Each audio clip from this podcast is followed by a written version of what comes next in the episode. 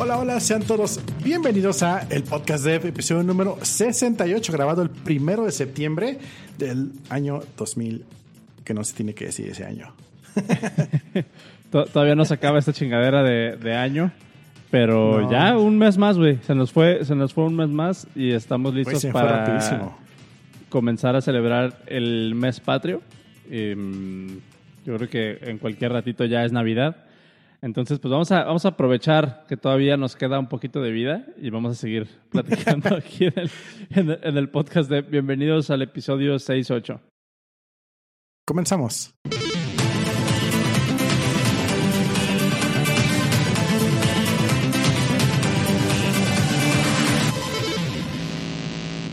Ahora sí, camarita, sí me puedes ver bailando, güey.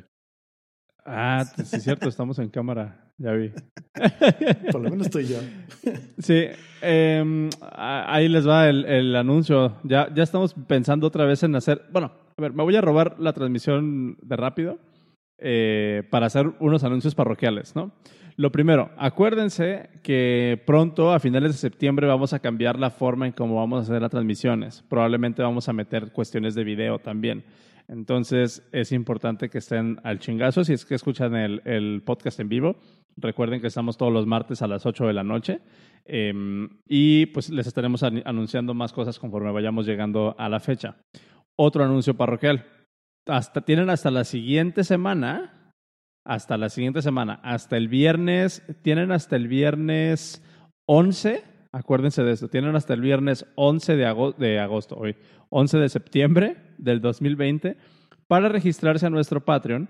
En el, en el de 10 se pueden ir a patreon.com diagonal el podcast dev y si se registran de aquí antes del, del 11 de septiembre, si se registran en el, en el, en el nivel de 10 dólares, eh, van a recibir una playera completamente, pues, pues, pues no gratis, pero, pero, pero les vamos a mandar una playera si se suscriben a, esa, a ese Patreon. Si no, si no quieren ayudarnos con 10, si no les interesa la playera y si nomás quieren darnos un, un, una cuestioncita por ahí eh, pues, y recibir un episodio extra del, del podcast de Eva la semana, se pueden suscribir al, al de 3 dólares, que eh, tiene cupo limitado. Quedan pocos asientos y después está el de 5 dólares, que ya ese es como que que ya no es Early Access para ser patrocinador eh, de, apoyo del podcast. Entonces corran a patreon.com diagonal el podcast dev y regístrense antes del 11 de septiembre. En el de 10 dólares reciben una playera a final de mes en su correo. Eh, y ahí les va a pedir que nos den su dirección para poder mandarles la playera y demás. Eh, otra cosa, estamos estrenando, estamos estrenando imagen Estamos estrenando logo, estamos estrenando colores. Eh, si están viendo esto ahorita en, vivo, si están aquí en vivo, todavía no ven el, cambio reflejado, pero si lo están escuchando en su aplicación de podcast, se dan cuenta que el logo es completamente nuevo. Y las playeras vienen con este nuevo logo también. Entonces, este, está súper chingón. Em, tenemos ahí otros anuncios con respecto a, tienditas y cosillas que vamos a estar haciendo, eh, que les vamos a hacer pronto. Ahí a los, que nos, a los que son VIPs ya les hemos pasado unos previews. ¿Y por dónde se los hemos estado pasando? Si son patrons, o sea, si están suscritos al Patreon, tenemos un canal exclusivo para VIPs, para gente del Patreon, en el que discutimos los after shows. Y en ese canal es un cotorreo pues más en privado, con nada más con pura gente que paga el, el Patreon del podcast Dev. Entonces, ahí tienen todo.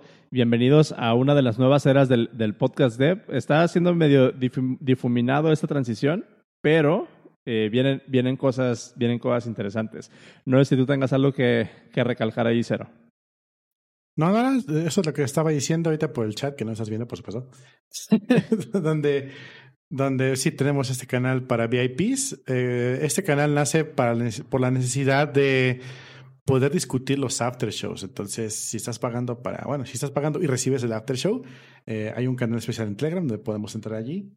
Y pues no olvidemos mencionar a nuestro único patrocinador hasta el momento. Open Radiux. Libera tus oídos. Que son los que ahorita nos dan el live para el en vivo. El, el, el para el en vivo. Em, y también los que nos van a dar el, bueno, si todo sale bien, nos van a dar el soporte para video y si no, pues somos como las somos nosotros. sí, justo. Entonces, pues ahí está, ahí está la invitación, patreon.com diagonal, el podcast dev. Y en el after show, acuérdense que tenemos nuestra afamada sección y querida y ya, ya este, ¿cómo se llama? Ya, ya eh, clásica sección, lo tomaré con filosofía donde de repente nos ponemos sentimentales y compartimos cosas que en, en, la que la cagamos y que nos ayudaron a crecer como, como persona. Han salido buenos tips de ahí y esto está exclusivo en el After Show. Entonces, eh, suscríbanse. El otro día, ahí les va un preview. Eh, ahí en el canal de VIPs les estaba platicando una idea. O sea, estamos rebotando las ideas de qué queremos hacer y el otro día les estaba platicando una idea a, a los patrons ahí en el canal de, de VIPs de, de algo que quiero hacer con el podcast que les quiero, que les quiero proponer, pero lo, lo diré en algún futuro episodio. Pero pues sí. ahí está, está, está chido, o sea, de, de, eso va, de eso va realmente. Eh, y ya, eh, fin de los anuncios parroquiales, unos cinco minutitos después. ¿Cómo andas, Cero? ¿Cómo, ¿Cómo te va en, en, en el follow-up de la vida de la semana pasada? Um, ¿Cómo me fue en el follow-up de la semana pasada? ¿Qué hice? No me acuerdo ni qué hice. No me acuerdo. Ah, ya me acordé. Eh, ando bien desvelado. Bueno, hoy ya ando más tranquila, ya andaba bien desvelado porque tuve que ir al, a un compromiso tempranísimo. Y luego, como estaba bien eh, nervioso en la noche, pues no podía dormir. Entonces el lunes fue como que, güey, acábate el lunes, cancelemos el lunes. eh, aún así, salió bien. Estamos en cierre de mes en la chamba, entonces significa que estamos con el estrés a tope. Este... Buenas oportunidades, oportunidades para tomarlo con filosofía también. sí, claro. eh, ¿Qué más? Uh, el sábado vi un amigo, uh, Chuquito, de hecho, a veces anda aquí en el chat, eh, anda por aquí en, en, los, en los, este, en los Querétaros, vino a pasear con su familia. Nice. ya nos cansamos a ver tantito para una carnita asada. Qué chingón. Eh, el Chuquito, un saludo, un saludo a, a Chuquito bebé. Chuquito bebé. nice. Pues yo, yo ando un poquillo emocionado eh, porque dentro de los males, el, el, menos, ¿no? Ya ves que mi compu uh -huh. y todo mi ecosistema ahorita de, de, cosas que utilizo para trabajar están valiendo madre. Eh, a mi laptop ya no le sirve el teclado ni la batería, entonces siempre la tengo que usar conectada y el teclado pues está culero. El teclado que usaba eh, antes se me descompuso. Una tecla, una tecla se le descompuso y es una de las teclas que más uso, que es la C. Entonces, okay. este, pues ya, no, ya no funciona. Entonces tomé como, como pretexto eso para en, empezar a renovar, ¿no? Lo, lo, lo eh, pues como un poquito de mi setup. Y empecé por comprar un nuevo teclado. Y seguí una de las recomendaciones eh, de varias personas que están ahí trabajando en la, en la empresa. Eh, y me compré un Keychron K2. Eh, voy a poner el enlace. ¿Cómo? ¿Con qué switches? Mm, ¿Con cuál Lo switches? compré con Brown, con Gateron Brown. Eh, ¿Por qué con Gateron Brown? Fueron los que escuché que, que, ten, que, que daban menos ruido, que hacían menos ruido. Y a mí me gusta cómo se sienten los teclados mecánicos, pero no me gusta el ruidazo, güey. Sobre todo, por ejemplo, en el setting de que tengo que estar aquí trabajando con, mucho con audio y, y en el podcast, uh -huh. así. No quiero que hagan ruido. Entonces me puse ahí más o menos a investigar y encontré como que las Brown son, son el, el balance Término ideal medio. para mí. Ajá. Ajá. Aunque ya después, platicando ayer con, con gente del trabajo, me dijeron que las rojas son las que realmente son muy calladas. Tú, tú sí. ¿qué, ¿qué, me recomiendas? O sea, ya, ya lo compré, ya vale madre, pero ¿qué me recomiendas? El, ok, y justamente hoy, hoy estoy, estuve viendo teclados también, y justamente yo estaba viendo los, los. Eh, okay. Ojalá sean patrocinadores. Eh, Pueden ser patrocinadores, no sé cómo funcione, pero creo que me dieron un enlace para que les den el 10% a ustedes, entonces si lo encuentro está en los show notes. Vale, vale, vale. Eh, ¿Cómo funciona? A ver, yo tengo un Razer, Razer Black Widow Chroma, con eh, este switches verdes, que son los default de la Razer. Okay. Estaba viendo que los switches Razer, perdón, los switches Razer verdes son equivalentes a los Cherry MX eh, rojos, perdón, azules y cualquier otra, otra variación de, de, MX azul. Entiendas, son los más ruidosos y más clicky. Eh, okay. Desde que tengo la cosa esta de reductor de ruido, pues soy en menos, pero sí soy en un montón.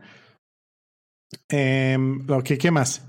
Em, los rojos son. No, no tienen eh, eh, sensación de clicking, son lineares, es lo que llaman que son lineares. Desde que lo apachurras hasta que lleva hasta el fondo, no hay una, una división de la sensación. Entonces, a mí en lo personal eso no me gusta. Siento como que tengo chicle en los dedos porque no sabes, o sea, sí sabes en qué momento la tecla funciona, pero pues igual no llegas hasta el fondo o sí llegaste pero no se siente. A mí me gusta que haya un clic en, en la yema de los dedos. Y los cafés son, como, como bien dijiste, el punto medio, porque tienen un, un, un feedback táptico, háptico en, en, en los dedos no precisamente es un clic tan fuerte, sino que es el sonido que hace la tecla al, al golpear con, con, la parte de abajo. Y eh, son, este muchos más, mucho más, eh, menos ruidosos, son más, más, silenciosos. No tan silenciosos como los red, pero sí muchísimo más silenciosos que los azules, que son los tres tipos que hay en Keychron, azul, rojo y brown y café. Y yo, tío, me di cuenta mientras estaba viendo, dije, no, pues yo igual quiero un café. Justamente estaba viendo el mismo teclado, el K2 con, con, con switches brown. Okay. Y me puse a investigar cuál es el que tengo yo actualmente. Y resulta que el que tengo yo actualmente es uno verde que equivale a exactamente, como dice el de los brown son táctil. táctil. Um, los que yo tengo son verde que equivalen al, al azul de, de Keychron. Entonces yo estoy acostumbrado a que suenen mucho. Pero además de que suene mucho, me gusta que se sienta la sensación que, que hace clic en el dedito, así como, como, como si a la mitad golpear así tu dedo. Entonces me gusta eso. Y entonces estaba pensando, ok, si me voy por los rojos, voy a sentir, me voy a desesperar. Si voy por los cafés, tal vez no. Pero la sensación del en el dedo no es tan fuerte como, como, como me gustaría. Entonces, además de que me voy por los azules yo. Extra ruido. Ya. Ya, ya, ya. Sí, sí, sí tiene sentido. Y fíjate que, que a mí ahorita lo que más me preocupa de, de del Keychron que compré, aunque viene muy recomendado y, por ejemplo, me puse a ver los reviews y todas las personas son así como de, no mames, qué tecladazo la chingada. A mí en realidad lo que me preocupa mucho es la, la ergonomía, güey. Eh, porque le saco mm. mucho a la posición en la que tengo las manos. Ya sé que, o sea, que a lo mejor no estoy haciéndolo de la manera correcta y la chingada, pero yo estoy acostumbrado, llevo años y años y años trabajando con estos teclados split que son como los que, están, que están separados así de, de- del medio, que hay una ranura en medio y los teclados están como en una posición más natural. Concretamente, yo tenía un teclado que es el Microsoft, ahorita voy a poner el enlace acá, y hay una historia, hay una historia cagada detrás de eso, güey. Yo tenía el Microsoft 4000, es el Microsoft 4000 Keyboard. eh, ¿El clásico ahorita lo noventero? pongo. Ajá, el clásico noventero, güey. Ese teclado de, de oficina de, de los noventas, güey, tal cual. Les voy a poner el enlace ahí en los, en los show notes. Está, está bueno. Eh, usé este teclado, o llevo usando este teclado por lo menos un par de años, güey. Cuando lo compré, compré este porque el que estoy yo utilizado, el que yo estoy o estaba acostumbrado a utilizar es la versión nueva de este teclado, del 4000, que es el Microsoft eh, Ergo, eh, bueno, es el Microsoft Sculpt. No sé si lo, has, si lo conoces. Em, Le están- que te igual- preguntando si probaste el Ergodox Easy. Ah, espérate, para allá vamos, güey. Em, Entonces, yo estoy, yo el primer teclado ergonómico que usé fue el Microsoft Sculpt. Eh, es este teclado, em, está, está muy chingón, la neta. Tuve como tres o cuatro de esos teclados. El problema es de que se, se rompen súper fácil, güey. Eh, y son Bluetooth, pero por dongle. Entonces, eso como Ah, que no, como que Su no me encanta. propietario. Ajá, tienes que conectarle el dongle al, al Bluetooth y de hecho ese es, es el mouse, es el, este es el mouse que viene con ese teclado, eh, que también es un mouse ergonómico, eh, que también ya está chingando a su madre este que tengo. Pero entonces usé ese, el Sculpt, cuando se me rompió el tercer o cuarto teclado Sculpt que tuve, le pregunté a un amigo así como de, güey, ya no puedo seguir comprando teclados de... de Cargados Así, güey, desechables, no mames, qué pedo. Me dice, güey, cómprate la versión anterior a ese teclado, la versión anterior al Sculpt, que es la 4000, que es el Microsoft Natural Ergo- Ergonomic Keyboard 4000 for Business, güey. Así se llama, for Business. Ok.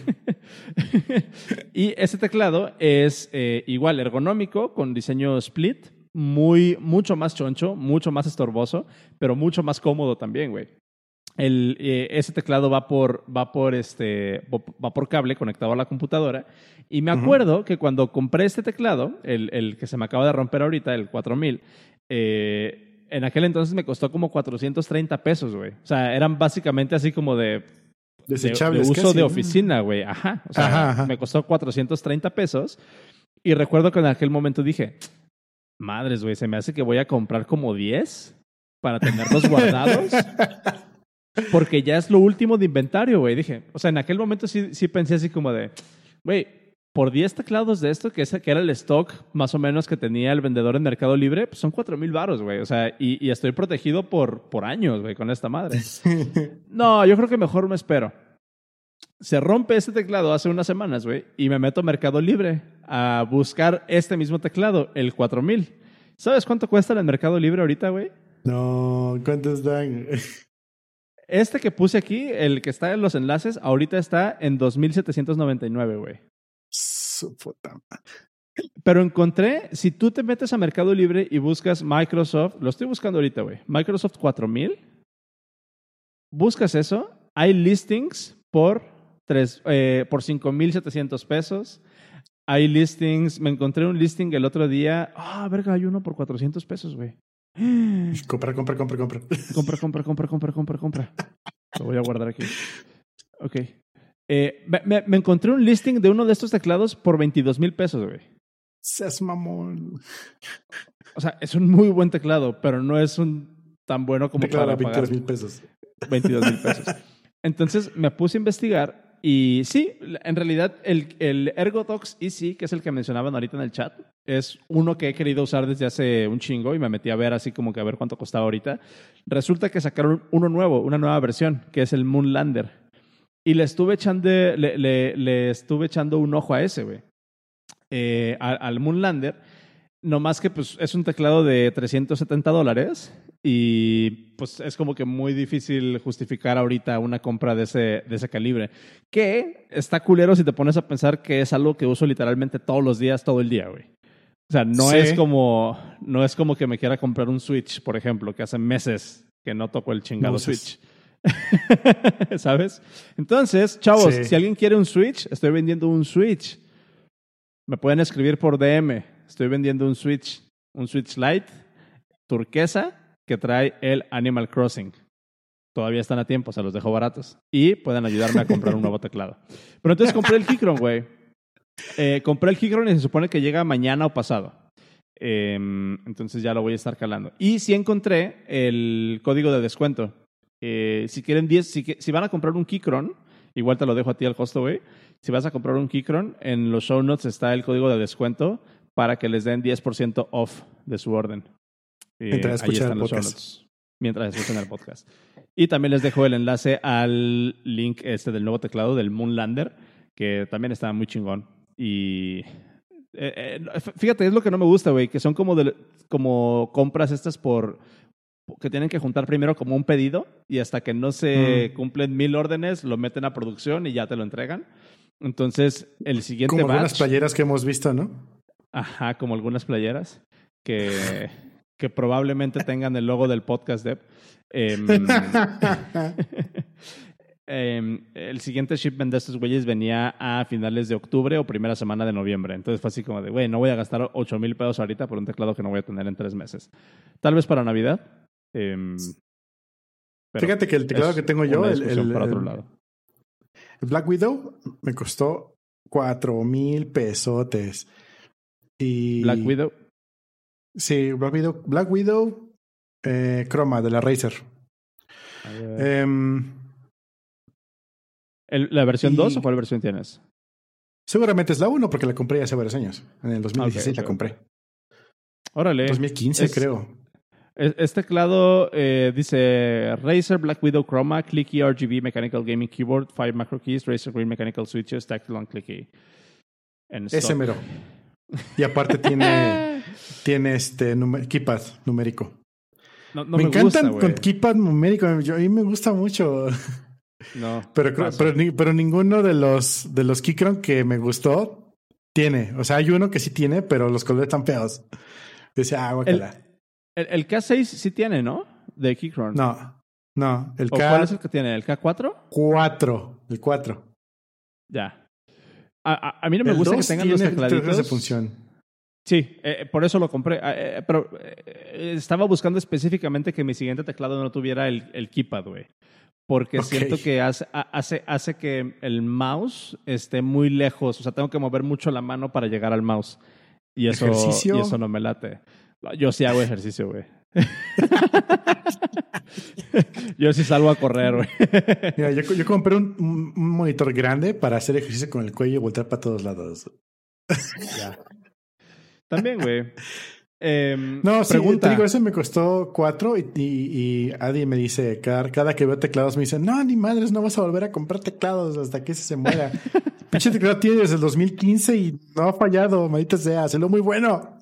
Dáselo, dáselo a late, a ver si no se rompe, güey. Si quieres un pretexto, dáselo a late.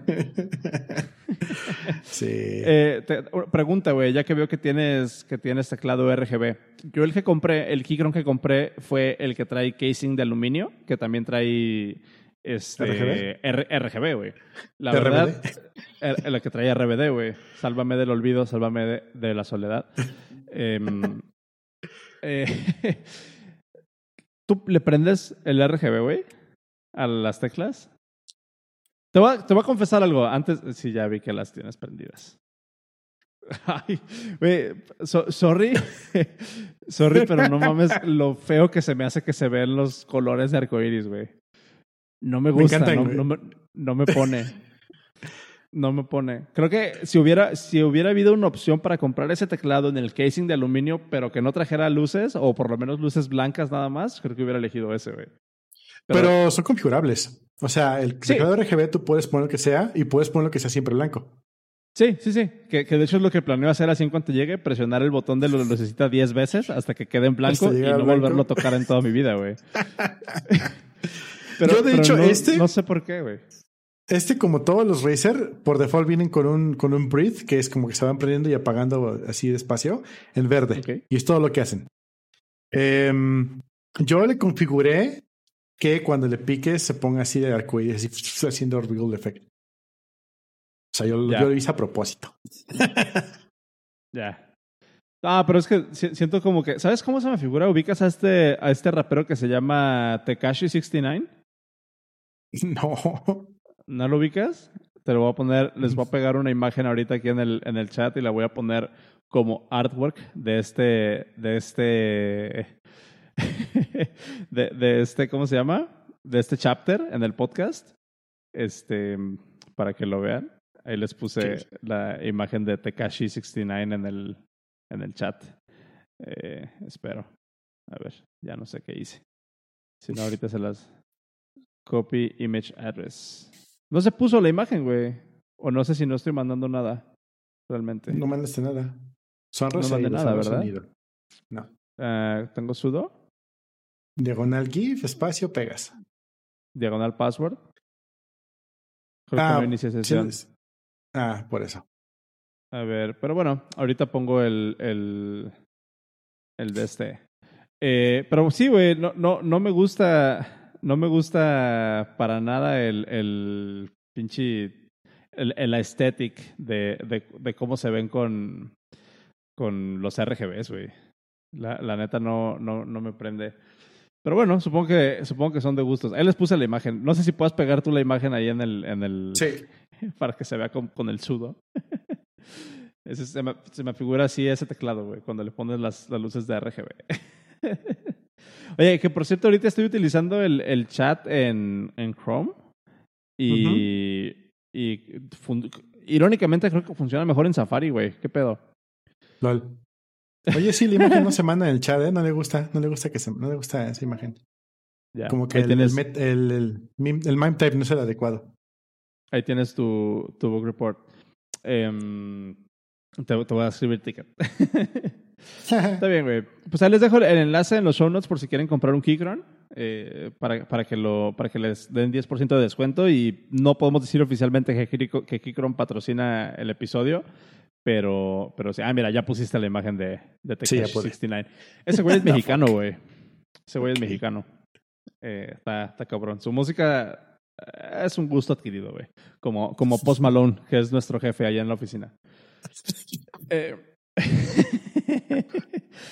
eh, ¿Qué te parece si pasamos a otros enlaces, güey? Traemos ahí algunas, algunas cosillas de, de qué platicar. Yo te pasé un jueguito que al parecer estuviste picándole hace, hace unos minutos. Sí, pusiste uno que se llama Flexbox Defense. De hecho, cuando pusiste el link, ya me lo habían pasado por Telegram antes, en otro canal. Y dije, ah, sí lo voy a ver. No lo vi. Y ahorita que lo pusiste, le, di clic hace, o sea, le di clic directamente hace una hora y cachito. Y de los 12 niveles ya me quedé en el 10 porque ya empezaba el podcast. Pero a ver, Está platícanos de qué se trata, güey. pues es un Tower Defense donde llegan creeps que tienes que matar con tus, con tus torrecitas. Pero para acomodar las torres en, en donde tienen que ir, solo puedes usar comandos de CSS, en específico de Flexbox. Entonces, al principio simplemente ordena, ponlas, eh, el clásico problema de CSS, ponla en el centro en la pantalla, ¿no? Pues ya hay un comando de Flexbox que lo hace. Eh, luego, no, pues distribúyelas porque no pueden estar sobre el camino, tienen que estar aquí o allá. Y así te vas, cada vez vas subiendo la dificultad. Ahorita el que, el que estoy haciendo ahorita, el, el, número 10, los creeps dan como una vuelta así bien locochona. Y tengo que ordenar las torres para que una torre en específico quede justamente en, X lugar y las otras dos queden distribuidas, distribuidas este, evenly. Em, y únicamente puedes utilizar comandos de, de Flexbox que son Justify Content, por ejemplo, el order, eh, position y esas cosas. O sea, no, no, no puedes este, ponerte por no puedes ponerte exquisito y hacer position absolute, ¿no? X, Y, Z, ya chingaste, pues no. Eh, tiene que ser únicamente con Flexbox. Está chido para, para aprender eh, los comandos más oscuros de Flexbox que luego. ¿Sabes cuál es el problema con Flexbox? Que cuando ver, lo espérame, diseñaron. espérame, espérame, espérame. Pre- premisa, güey. Explícame qué chingados es Flexbox. Sí, sí, sí, sí. Eh, en CSS, para alinear cosas de forma horizontal, pues puedes hacerlos como si fuera texto, ¿no? Text align, left, right, justify, justify content center o este center. Y con eso puedes poner cosas a la izquierda, a la derecha, eh, eh, justificado o al centro. Eh, el gran problema es cómo alineas algo de forma vertical, de arriba hacia abajo. No siempre puedes porque, bueno, antes, porque las páginas literalmente pueden tener n cantidad de píxeles hacia abajo. No, no, no simplemente llegan y ya va. Pero sí tienes un tamaño de pantalla, ¿no? Entonces, como, ¿por qué chingos no podrías? Entonces, antes del Flexbox había muchos trucos como Position Absolute, que lo pones al centro y luego le quitas el 50% del tamaño del objeto con una transformación de CSS. Son con hacks algo oscuros. Em, puede ser una tabla, cosas que pues, no manches. Em, llega el Flexbox y primero llega como Flexion Box, si no me equivoco. Luego ya se cambió a Flex, luego no se ponen de acuerdo. Y lo que hace Flexbox es que es una caja que es flexible. Y entonces en esta caja flexible tú puedes alinear los objetos de cualquier forma del tamaño de tu caja. Entonces tú primero defines tu caja que va a ser de 100 de ancho por tanto de alto y dentro de esa caja puedes alinear los objetos en cualquiera de las nueve posiciones eh, existentes, ¿no? Este, de, un cuadrante como de, como de tic-tac-toe, de gato. También puedes alinear los objetos de forma eh, evenly, ya sean el último y el, el primero y el último, siempre hasta los lados y los demás eh, distribuidos siempre a, pixel perfect. O puede ser que todos siempre tengan la misma cantidad de espacio, ya seas el primero, el final o todos los en medio. Y eso lo puedes hacer horizontal y vertical o mixto, o sea, en diagonal, así como quieras. Y lo más chido es que es completamente flexible. Eso, si lo haces chico o grande, eh, todo funciona automáticamente, automáticamente. Básicamente, hace Flex. Sin embargo, en lo que no se ponían de acuerdo cuál iba a ser el estándar, antes de que saliera el estándar ya completamente, salieron clásico, guion MOS, guion Flex, guion Box, guion WebKit, guion Flex, guion Box, guion IE, ya sabes, ¿no? Eh, Más bien, em, guion MS, guion para Microsoft. Luego dijeron, no, no, no, vamos a ponernos de acuerdo con, con Flex, o nada más con Flex un Box. Va, Flexbox. Pero luego los comandos internos de cómo hacer la distribución tampoco se ponen de acuerdo. Entonces tenías eh, Justify Content o tenías eh, Space Evenly o tenías ahí chingos de cosas que nadie se acuerda. Y luego salieron algunos otros comandos que eran shortcuts para otros comandos más grandes. Entonces, en vez de que pongas ahí eh, Justify Content Center espacio eh, flex-ends para que lo hiciera al centro y a la derecha, no, pues tienes uno que lo hacía por separado. ¿Por qué? Porque yo lo. Entonces, es una muy buena herramienta Flex, pero está muy distribuido, muy, separado el, su utilización. Y eso es lo que ha hecho bastante difícil su adopción, aunque ya está casi 100% soportado en todos lados. Entonces, pues me gustó el jueguillo. Sí, le estuve picando para alinear las torrecitas en cualquier lugar donde hay que poner la pantalla. Porque te va enseñando cosas que, cosas que no verías hasta que te topas con el problema. Y es de esas reglas que utilizas una vez y no vuelves a instalarla nunca más. porque lo utilizas, funciona y bye. Y ya de ahí en adelante todo funciona normal. Entonces realmente no lo aprendes porque no lo repites. Ok. Nice. Suena, suena interesante. Eh, ¿cuál, es, ¿Cuál es la. O sea, ¿tú crees que ahorita, por ejemplo, sea en, en 2020, siga valiendo la pena aprender eh, Flexbox? O sea, ¿siga valiendo la pena invertir tiempo en aprender esto? O, digo, aclarando que todavía no me queda como que súper claro. Eh, dices, o sea, como todo en, en frontend, ¿no? Más o menos funciona en todos lados, pero en ningún lado funciona 100%. O sea, es una, sigue siendo una buena herramienta, es una buena herramienta. Nos conviene aprender Flexbox. Este, en, en cuál es el, el State of the Union en ese aspecto. Sí, sí es muy recomendable que lo aprendan. Eh, los estándares en CSS no son como en JavaScript. JavaScript sacan un estándar del culo cada 20 minutos. En CSS sí son muy, muy, muy meticulosos para que algo llegue y se quede como estándar. Y una vez que está allí, el soporte es por años. Y Flex acaba de entrar en el en el este en el estándar hace pues, no más de dos, tres años y tiene para rato. Ahorita ponen en el chat Flex y Gridbox. Gridbox es uno más nuevo todavía, pero no está pelado con Flexbox. De hecho, se complementan uno con otro. Entonces, aprender Flexbox y Gridbox es como que ahorita, ahorita es lo que hay que aprender. Tal vez okay. en unos años no, pero ahorita, ahorita sí.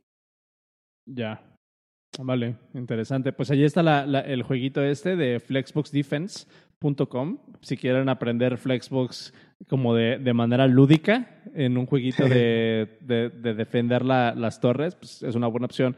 Como el que compartiste la semana pasada, ¿no? Que también es eh, aprende jugando, o sea, aprende programación jugando. Sí.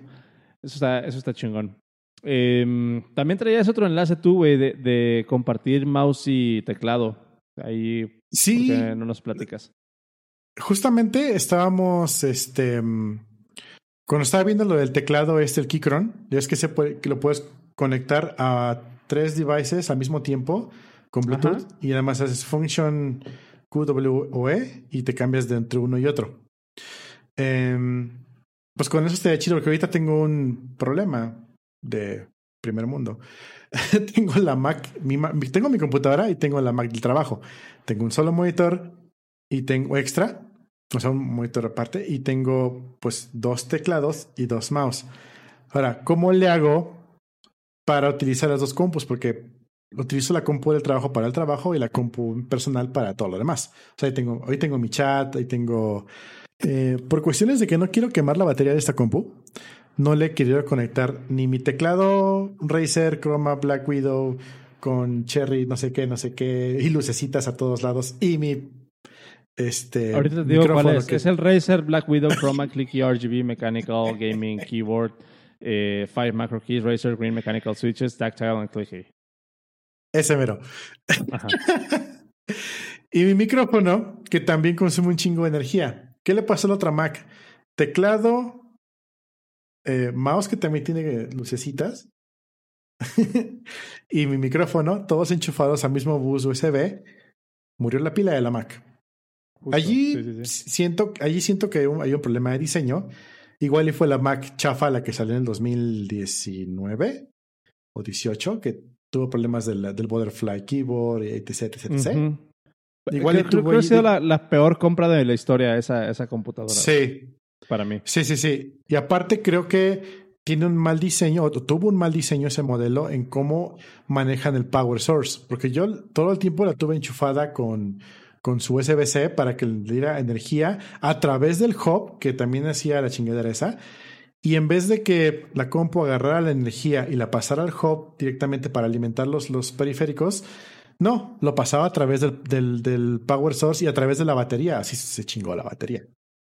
Entonces, es mi suposición, obviamente, yo, desde mi, desde mi inexperiencia. Anyway, entonces, como no quiero matar esta compu, no le he conectado ni mi teclado, ni mi mouse, ni el, ni el micrófono. Lo tengo en la PC, que esa no ha tenido ni un solo problema.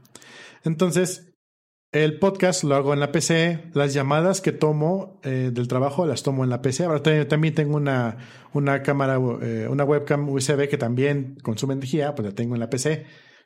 Y pues no, este, no quiero, no quiero cargar la mano a la, Mac.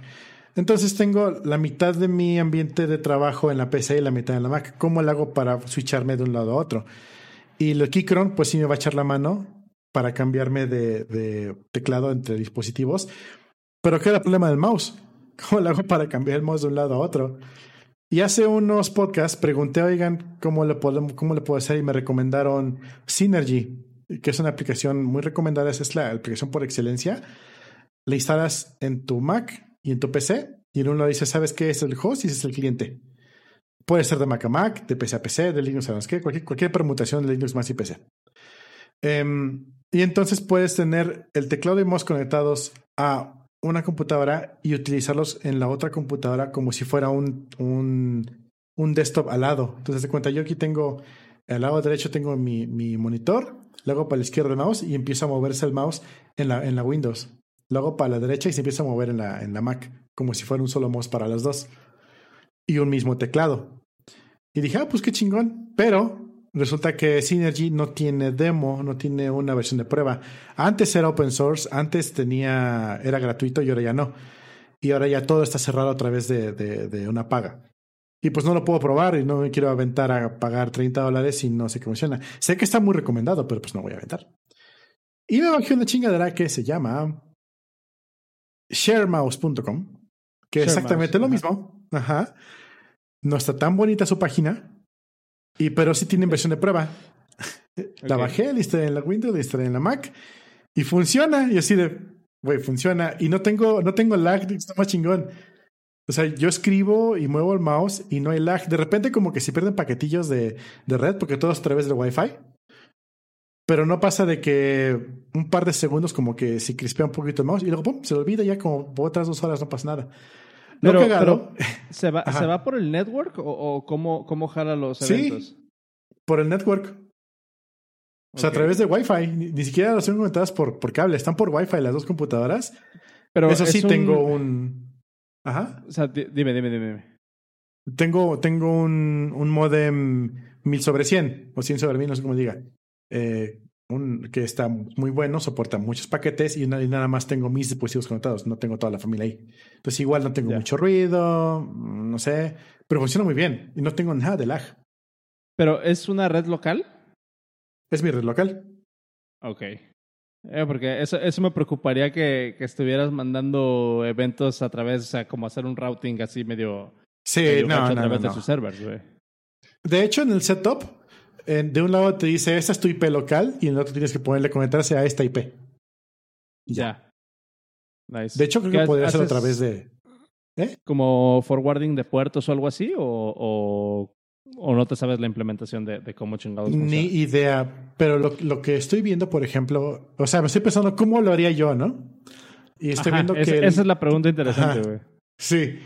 Ambos clientes, cada uno corre eh, en cada computadora y cada cliente sabe el tamaño de la pantalla y la posición del mouse, por lo menos para mouse.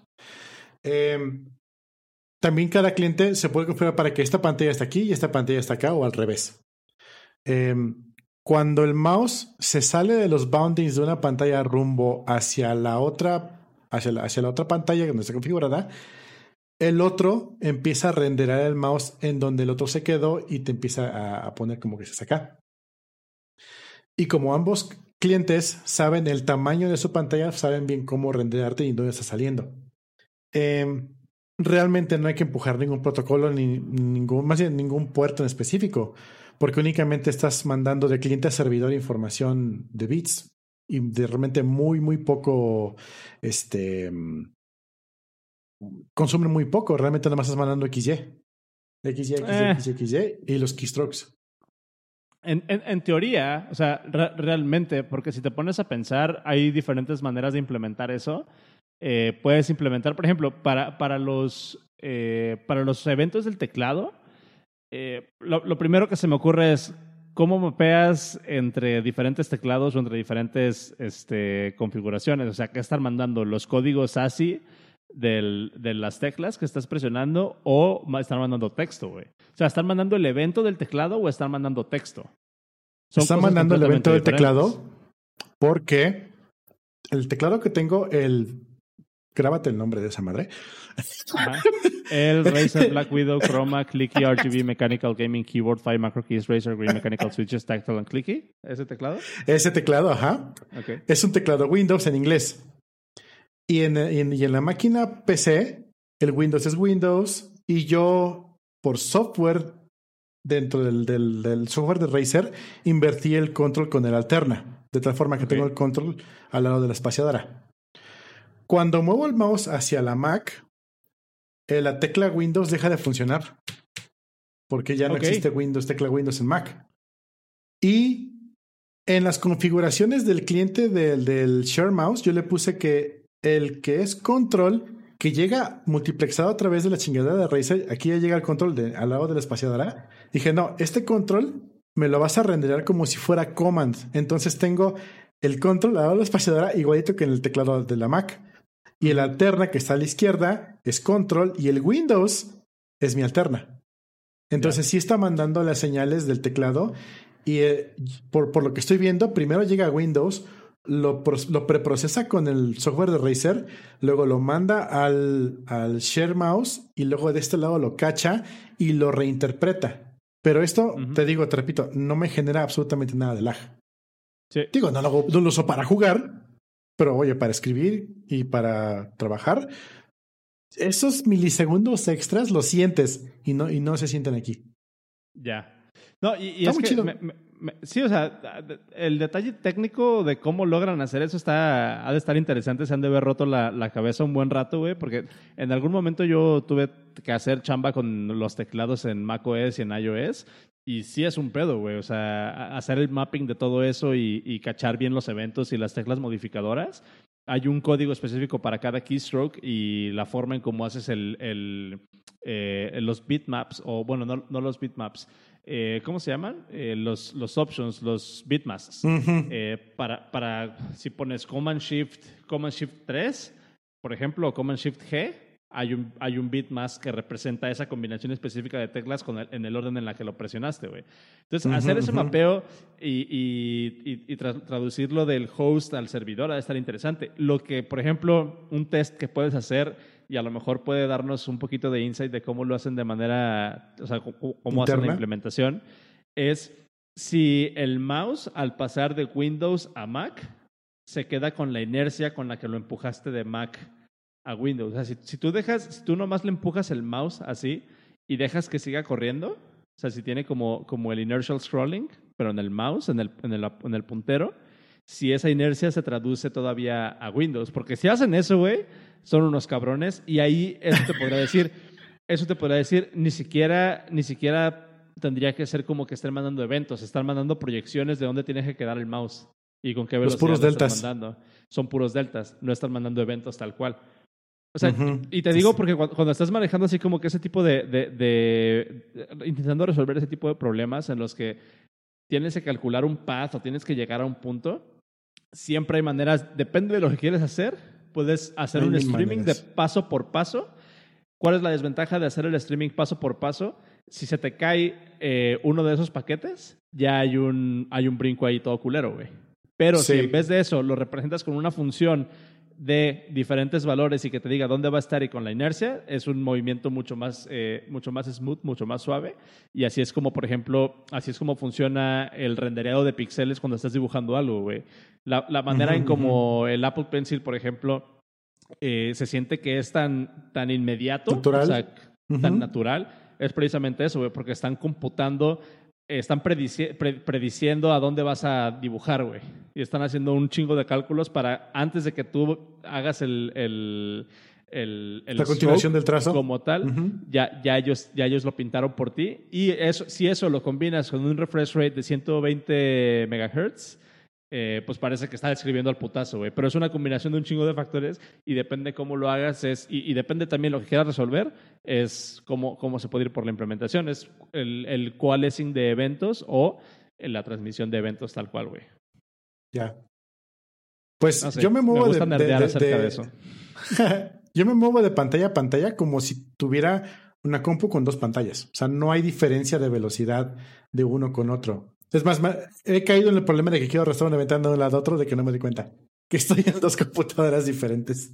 Sí, pero por ejemplo, si tú en, si tú en, el, en la compu de, de Mac empiezas a hacer un scroll y antes de que termine la pantalla dejas ir el mouse y lo dejas que se mueva en tu, en tu eh, bueno, ¿en ¿qué, qué debería de ser? En, el, en tu trackpad, pero no estás usando el trackpad. Es que no sé, o sea, así como en iOS tú le puedes dar hacia abajo y dejar que el Sí, scroll, sí, sí, te el scroll wheel siga corriendo con la inercia, con las físicas.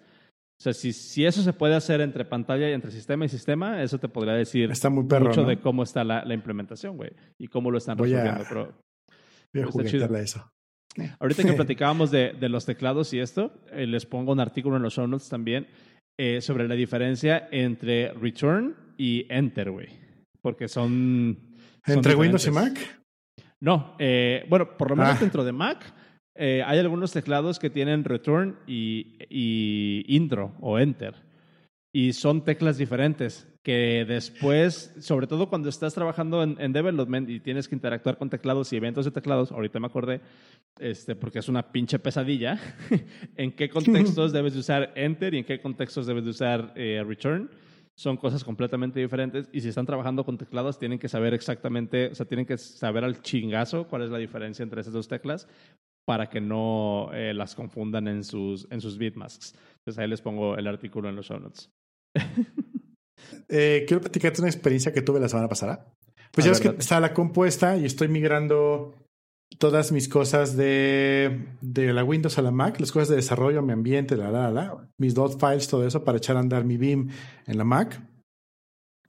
Y empujé a mi repositorio eh, que pensaba yo que iba, a ser privado, pero al final lo hice público. Eh, empujé sin querer un archivo de configuración donde traía una llave de este de GitHub, un, un ¿cómo se llama? Un, un OAuth Access Token. Y dije- lo empujé y dije, ah, la chingada. Y lo borré. Es más, borré el repositorio porque al final de cuentas ni siquiera lo quería. No chequé mi correo, me llegaron algunos correos, no, no me importó y a la chingada. Quise echar a andar mi pedacito de script en la Mac donde estaba funcionando, le di refresh. Ya no jaló, decía Access Token in- inválido. Chinga. Me voy a la PC y a la Mac y ninguno sirve. ¿Qué pedo? Me voy a ver en GitHub mis Access Token personales y ya no está. Así de chinga cuando lo borré, si yo no lo borré. Y en eso, eh, pues ya, pues X, ¿no? Generó uno nuevo y lo utilicé en las dos computadoras y funciona todo bien como si nada. Dije, pues qué pinche error, que se haya borrado, yo no lo borré. Y en eso reviso mi correo y me dicen, hola, Cero Dragón. Notizamos que un Access Token válido se comitió a un, a un repositorio GitHub eh, y esto puede hacer que cualquier otra persona lo pudiera utilizar en tu nombre, potencialmente alterando tus datos, información de contacto, billing address.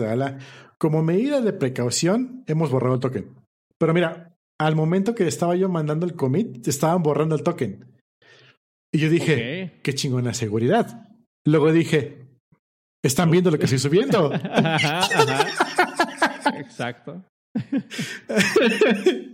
Maldito Microsoft. Eh, otra vez, ¿tú qué crees que están haciendo, güey? Eh, analizando commit por commit, o sea, buscando un hash, buscando directamente el string, están hashando los commits y buscando patrones, están pasando cada archivo que subes por una verificación. ¿Qué pedo, güey? A mí se, a mí se me hace que viene de, es que no, es que te diría que viene dentro del dinero de Git, pero no, yo no utilizo el dinero de GitHub, utilizo el dinero de Git, que es genérico. Entonces es un, a fuerzas, a fuerzas es un postproceso dentro de GitHub que está muy hardcodeado en mi usuario. O sea, no vas a, a buscar, o sea, si hay que hacer la prueba. Generas tú o genero yo un, un token, Un token te lo tuyo paso yo por lo chat. subo.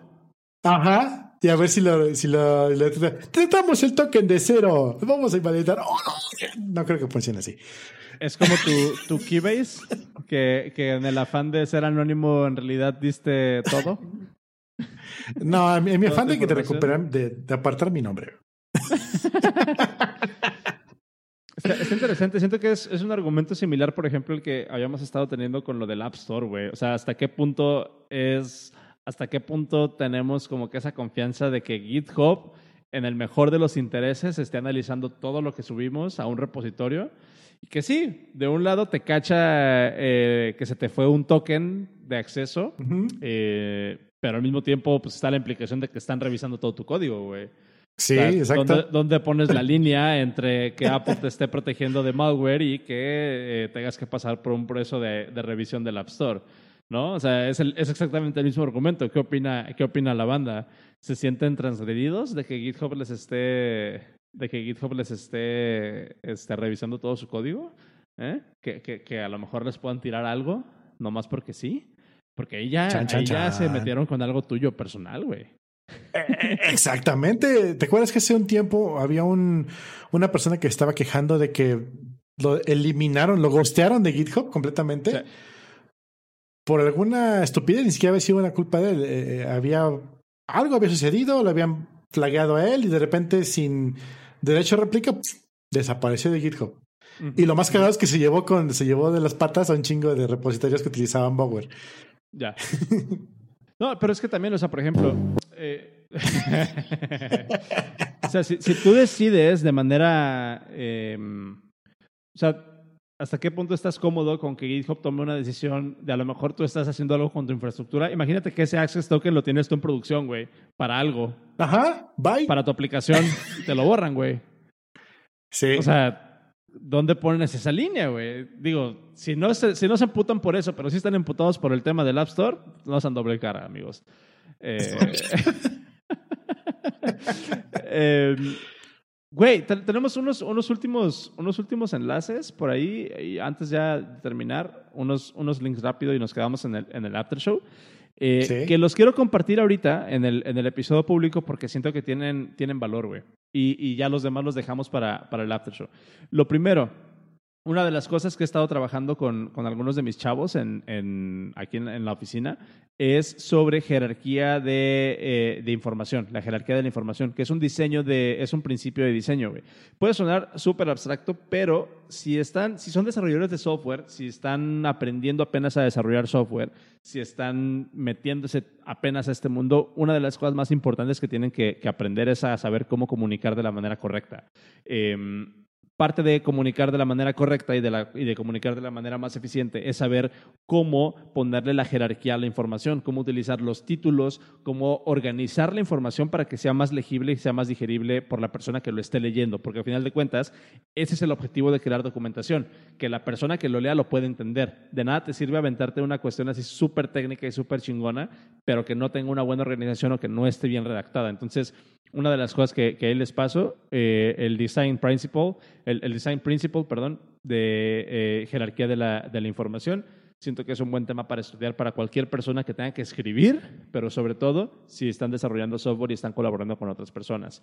Y eh, sobre la misma temática de mejorar las habilidades de comunicación, un enlace que me encontré por ahí muy, muy interesante, eh, de, que se llama How to Write in Plain English.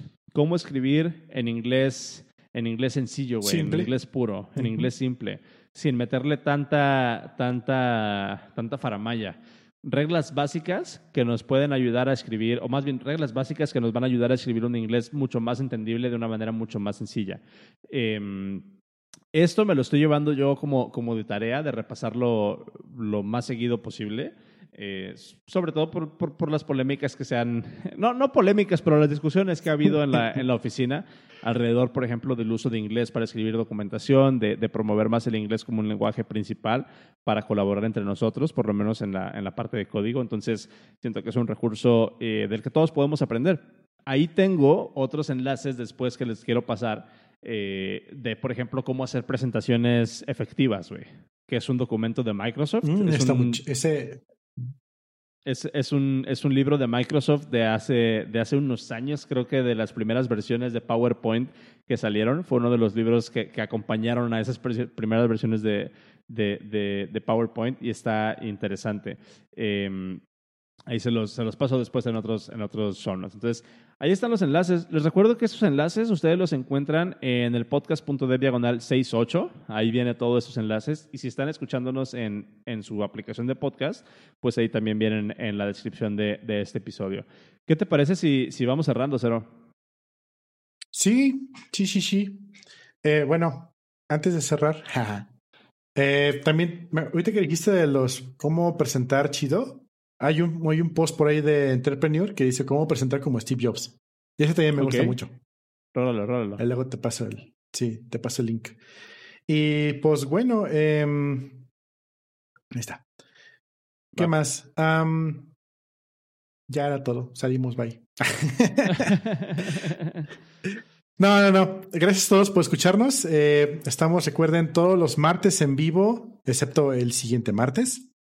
Eh, vamos a estar en vivo a las 8 de la noche por live.elpodcast.dev. Y recuerden que a partir de octubre, muy probablemente ya no sea por Shoutcast, sino que sea a través de otro protocolo. Igual y tenemos video, igual y no. Estamos definiendo las implicaciones técnicas.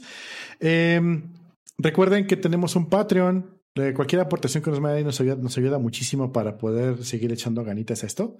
Eh, aún no somos rentables. Bueno, somos rentables, pero no ganamos dinero para salirnos a trabajar de esto. Chécanos trabajar. ya, ya no queremos trabajar. Denos Patreon. Patreon.com diagonal podcast dev. El podcast de allí estamos. Llévense una playera por recuerden- 10 dólares. Sí, están bien chidas, ¿eh? Luego, luego les mandaremos unas fotillas a ver si se pegan en la descripción, si no, no. Eh, recuerden que estamos en Twitter como arroba guion bajo el podcast. Yo estoy como arroba cero dragon y Oscar está como arroba swanros. Eh, ¿Qué más? Estamos en el punto podcast.dev, no es cierto, el podcast.dev. Justo. Y, Sí, y, y ya, pues, el, el- la Ah, próxima sí. semana. Dime, dime. denos, eh, eh, ya tenemos nuestro vanity URL en YouTube. YouTube, Ok. diagon- youtube.com diagonal el podcast dev. Porque el podcast ya estaba tomado. ya tenemos nuestra vanity URL, youtube.com diagon- youtube.com diagonal el podcast dev. Entren, por favor, denle subscribe. Queremos llegar a mil subscribers para que nos, podamos tener ya monetización. La otra me preguntaban dónde preferían que nos sigan, si nos siguen en, YouTube o, en Spotify, donde sea. Pues mejor en YouTube y a ver si podemos lograr monetizar esta onda. Ya para que no sea solamente el Patreon, estaría chido. Si no, vemos si compramos unos, unos subs en, en Fiverr, a ver qué pasa.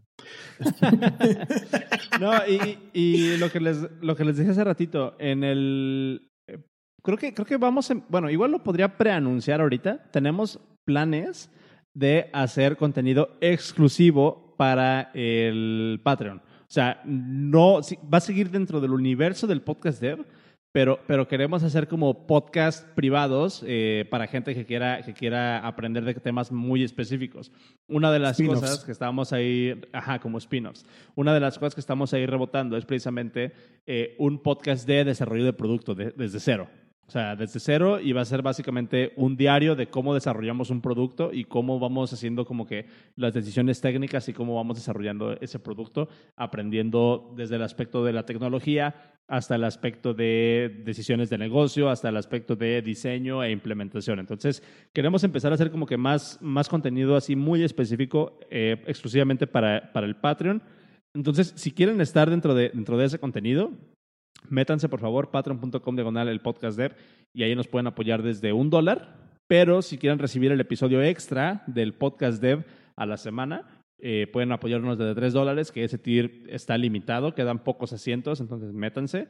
Si no, está el de 5 y el de 10. Si se suscriben al de 10 dólares, les vamos a mandar una playera a su, a su casa. Eh, tienen hasta el 11 de septiembre para registrarse al de 10 y recibir una playera. A partir de ahí, después del 11, eh, va- van a estar las playeras disponibles, pero van a estar a la venta. Y ya pronto les estaremos comentando dónde las pueden comprar, que ya están eh, ahí los previews, ya los vimos, ya los platicamos Cero y yo, y la neta están muy, muy chingones. Em, Entonces, eh, métanse, patreon.com el podcast dev, y nos quedamos en el after show. Muchas gracias. Nos vemos. Goodbye.